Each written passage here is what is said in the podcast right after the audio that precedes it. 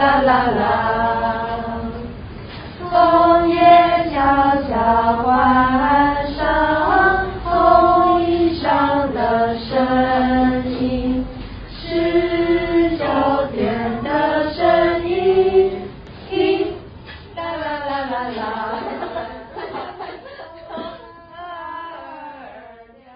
位伙伴，大家好。我们今天访谈的对象是我们的新田老师。那我们邀请新田老师来聊一下学校大庭园的进化史。嗨，大家好，我又来了。对，前一段 NG 了。好，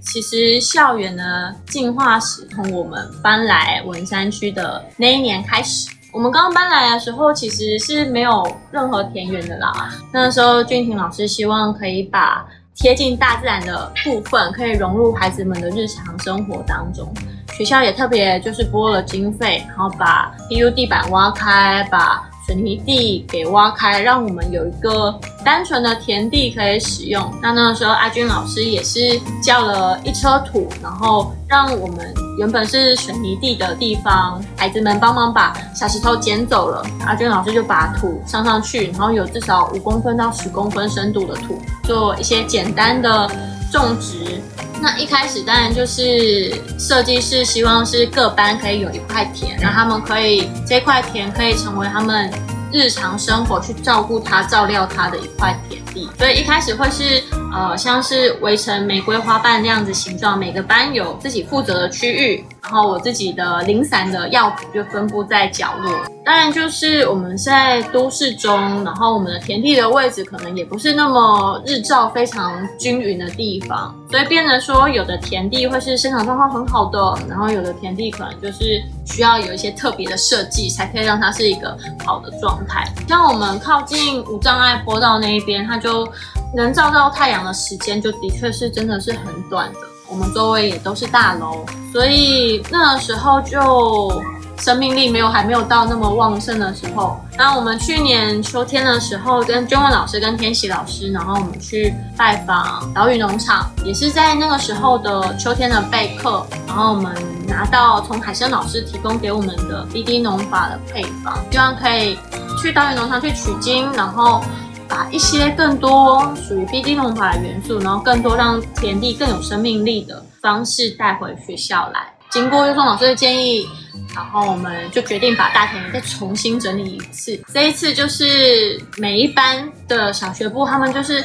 利用每一周自然日的时间，然后两班的合作，小孩子、小小孩跟大孩子合作，然后他们一起去把呃原本围好的那个石头围篱挖起来，嗯嗯，然后重新又排成我们现在这个大螺旋田地的样子。那当然就是重新排完之后，一个比较大的问题就是土的问题啦。土一直都是只有五公分、十公分，那在那么浅的土层，我们不可能种什么太过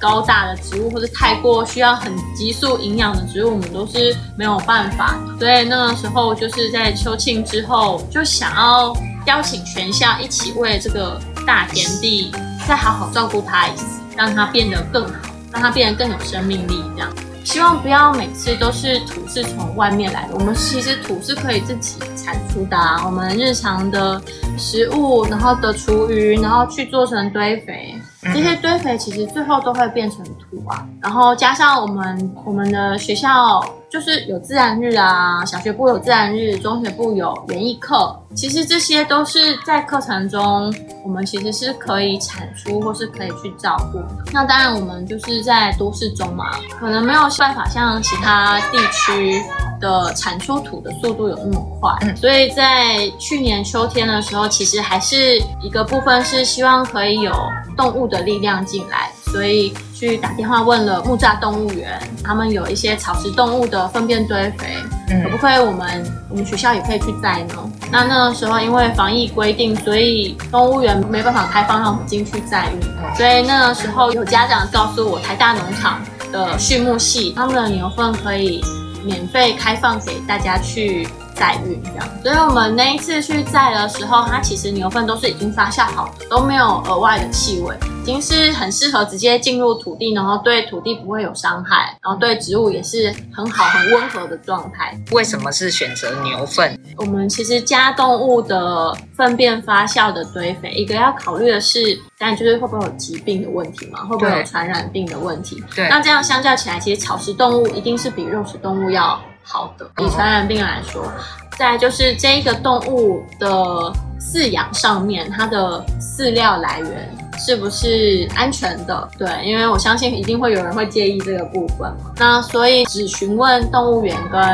台大农场这个部分都确认是安全的之后，以另外一个很重要就是距离了。哦，对了，对，学校够近。对对对对对对对，也是。那个时候秋天在运的时候是时间很紧促，所以那个时候就是发布消息，邀请家长来帮忙，这样就是很感谢那个时候家长就是很踊跃的来帮忙，不管是车子还是人力，因为那时候时间的确是紧的，然后那时候也是我一一个临时起意，因为秋天实在是一个可以好好照顾土地一个很棒的时间，这样，嗯嗯嗯嗯。那那个时候，这个牛粪的来源准备好了，然后那个时候也有一个园艺的计划案，可以有一个买土的经费进来。所以当材料都准备好的时候，我们就真的去邀请全校去做照顾大田地这件事情。中学部这边是在园艺课时间，在后花园把我们从岛屿农场取经。所习得的那个 BD 配方的牛粪易肥，他们是在后花园完成这件事情，是现在也是一个持续性在进行的事情。对，现在的中学部都很清楚知道后面有一桶牛粪，是我们三不五时就要去搅拌它一下。那个时候秋天的大田园就是由纯粹是由小学部来完成的，他们在前面先把石头排排出了大螺旋的形状，就是用一个早上的时间。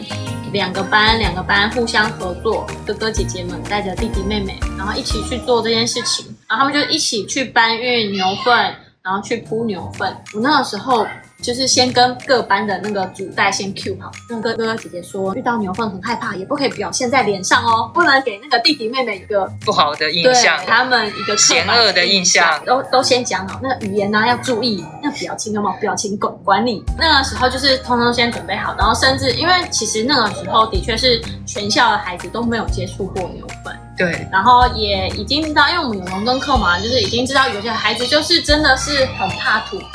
孩子就是真的会很怕脏的孩子，这部分其实主带老师那个时候也没有一定要求大家一定要赤着手啊。就如果你真的你真的没有办法接受自己手直接去摸这个牛粪堆肥的话，那你可以自己准备手套没有关系。嗯嗯嗯嗯嗯。所以这个部分就前置什么什么前面的准备都准备好，然后到了当天之后，其实后来发现。哎，他们真的觉得戴手套很麻烦，最后大家也是手套都脱了，然后就摸啊，去扑啊，这样子。对，然后小小孩就是小小孩也是那种哦，牛粪有吗？也不错啊，然后大家就玩的很开心，就是这样去捏碎啊，去扑它这样。嗯嗯嗯。然后其实那个景象是很令人开心的。我们铺完照顾完了之后，我们其实是每一个时间段都有带领着。班上的孩子去为大田地做祝福，是那那个祝福的那个现场，其实我也很很感动。哦，在那个祝福的当下，真的是可以感受到孩子们真的是很真心诚意，希望这个大地可以变得更健康，可以变得更好。然后不管是什么年纪的孩子，我们一起工作完，然后坐下来做祝福的时候，他们都是很全神贯注，嗯嗯，然后是那种充满正面的爱。然后我就会觉得这这个那一个瞬间就会觉得，对，其实我们每个礼拜的自然日，或是我们每一次的园艺课，对他们来说其实都是有意义的。不管是哪一个年纪的孩子，从一一开始进来这间学校，一年级的孩子，一定会有一段那个，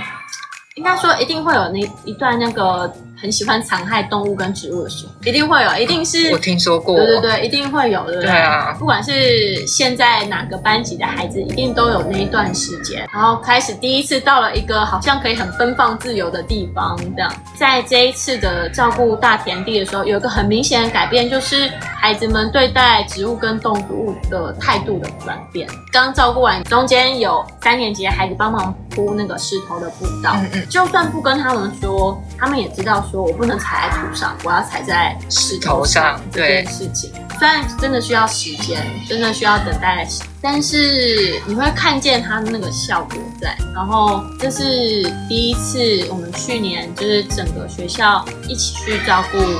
这个大田园，秋天的时候。那我们下个礼拜春天也是我们的春庆的时间，对，我们也要一起来播种。但是因为幼于时间嘛，全校没有办法全校一起做照顾这件事情。对啊，所以我们在春庆的前一个礼拜，就是这周，对，这周的时间，我们先各班安排下去一块田地，然后请他们做采收跟覆土的工作。所以这一次的牛粪就变成比较没有那个。其他小小孩的面子压力，或是其他哥哥姐姐的面子压力，必须自己班跟自己的同学，然后我们要一起跟牛分工作。然后我其实也有默默担心一下，会不会就是没有面子的问题，会不会那个来一个大暴走？对？就是会有嫌弃呀、啊。对。然后但是就发现没有哎、欸，就是会有那个原本记得在我印象里，就是觉得那个土很脏啊，牛粪很脏，然后会觉得很害怕的女孩子，我，不想摸。我不想碰。对对，昨天就是因为礼拜三嘛，礼拜三就是自然日，很多班都在那一天一起做堆肥。他这样女孩子就整只手这样插进那个牛粪里面，再把它抱起来，然后再把它铺在那个土上，然后在旁边他就哦，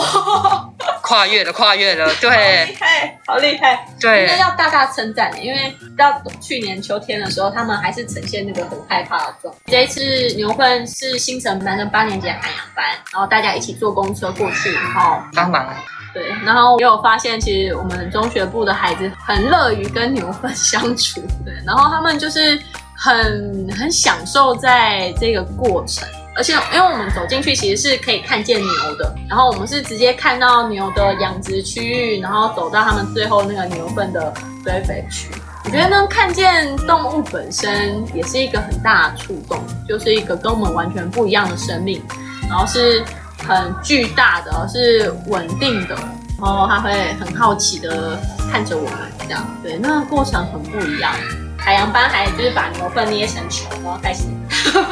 觉得嗯，这个球做的太完美。泥作课，